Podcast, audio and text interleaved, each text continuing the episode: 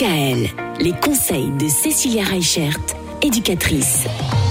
La semaine du goût chez les enfants, on en parle tout au long de cette semaine. Et alors là, un truc euh, super sympa, mais moi j'ai jamais entendu, c'est ce qu'on appelle les jeux de Kim. Qu'est-ce que c'est exactement?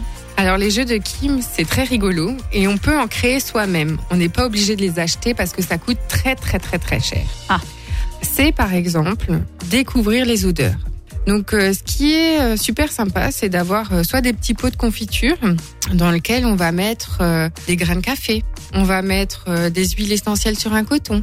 Et l'objectif, c'est de faire découvrir des odeurs à votre enfant pour qu'il arrive à les reconnaître. Hmm. On va mettre les herbes aromatiques, euh, on va pouvoir mettre euh, des fruits, des légumes, euh, les feuilles de tomates par exemple. Quand on les froisse, eh ben ça sent super bon et l'enfant reconnaît direct que c'est de la tomate, mais visuellement c'est pas de la tomate.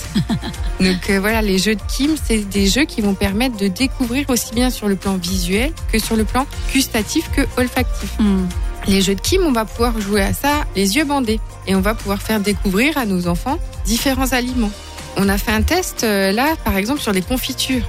Alors, euh, j'étais un peu vache, hein, j'ai mis de l'orange amère, euh, du citron, mais aussi des choses très bonnes comme la confiture de fraises. Enfin voilà, et du coup, ça permet aux enfants aussi de découvrir les particularités du goût. Mm. L'acide, la mer, euh, bah, le sucré, le salé. Donc, euh, c'est assez rigolo. Hein euh, faites découvrir euh, de la confiture du caramel de beurre salé aux enfants. Ah, c'est trop bon. ça. Ah ouais. Ben, du coup, c'est salé, mais c'est une confiture. c'est une confiture. C'est quand même bizarre. hein Donc les jeux de Kim, c'est ça. Ça permet de découvrir plein de choses sur les aliments. Mais je trouve que ça permet aussi finalement de développer le sens naturel de nos enfants, du goût, euh, de l'odeur. Enfin voilà, je trouve ça très intéressant moi. Ouais, voilà une bonne idée à l'occasion de cette semaine du goût qui se poursuit jusqu'au 17 octobre. Demain, on va parler de l'assiette. Voilà, du dressage de l'assiette.